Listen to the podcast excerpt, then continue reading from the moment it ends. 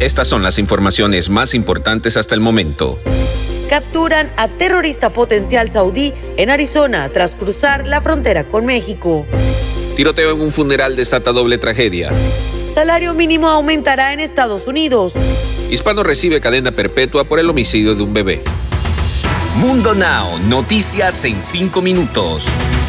Inmigración, dinero, política, entretenimiento y todo lo que necesitas para amanecer bien informado.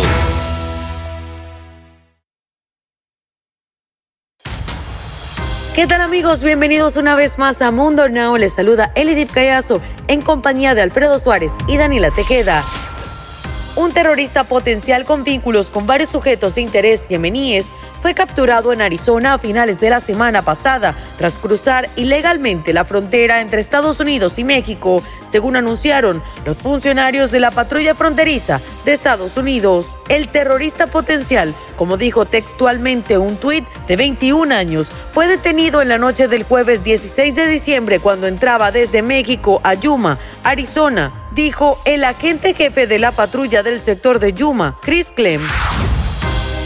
Miguel Gutiérrez fue condenado a cadena perpetua por el asesinato del bebé Xavier Cortés de apenas 11 meses de edad. El juez Ron Rangel de la Corte Criminal 379 del Distrito del Condado de Bexar en el estado de Texas le dictó su sentencia a Miguel Gutiérrez en la mañana del lunes 20 de diciembre del 2021. Con la sentencia el hispano Miguel Gutiérrez de 27 años se cierra un largo juicio luego de que la madre de Xavier Cortés le dejó en custodia a su hijo el viernes 3 de noviembre del 2017 en la casa marcada con el 200 de North San Ignacio en San Antonio, en donde murió asesinado el niño. Los trabajadores de Estados Unidos que cobran el sueldo mínimo se beneficiarán con un aumento que entrará en vigencia el primero de enero en 56 ciudades, condados y estados, según informó el Proyecto de Ley Nacional de Empleo. En 33 de estas jurisdicciones, el sueldo mínimo llegará a los 15 dólares por hora o sobrepasará esa marca para algunos o todos los trabajadores. Asimismo, los trabajadores de empresas que tienen contratos con el gobierno federal firmados después del 30 de enero tendrán garantizado un sueldo mínimo de al menos 15 dólares la hora, según anunció el Departamento de Trabajo. De acuerdo con la Oficina de Estadísticas Laborales, los trabajadores pagados por hora con sueldos a nivel del mínimo o por debajo difieren poco entre los mayores grupos raciales o étnicos.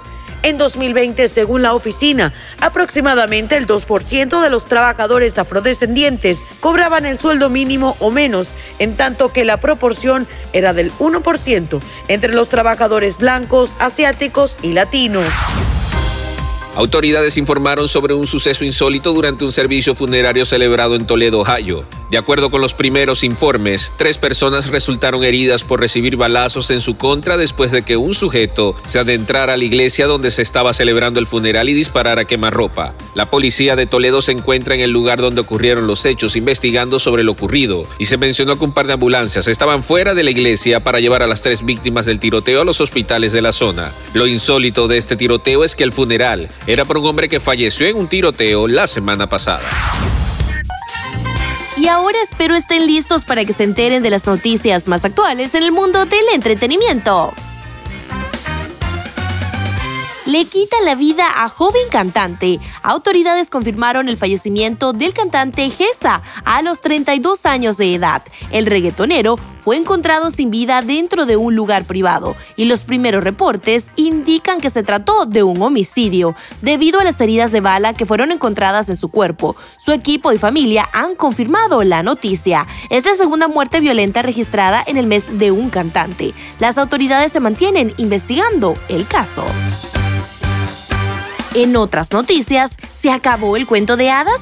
Todo parece indicar que el amor entre los actores Alicia Machado y Roberto Romano ha terminado. Y es que tras su salida de la casa de los famosos, esta parejita no se había separado ni un momento. Sin embargo, el día de hoy se presume el término de su relación. El portal de People en español rescata una publicación que la ganadora de la Casa de los Famosos hizo recientemente a través de redes sociales, en donde dejaba ver que no necesita de nadie, afirmando inclusive que estaba ya solterita y sin compromiso.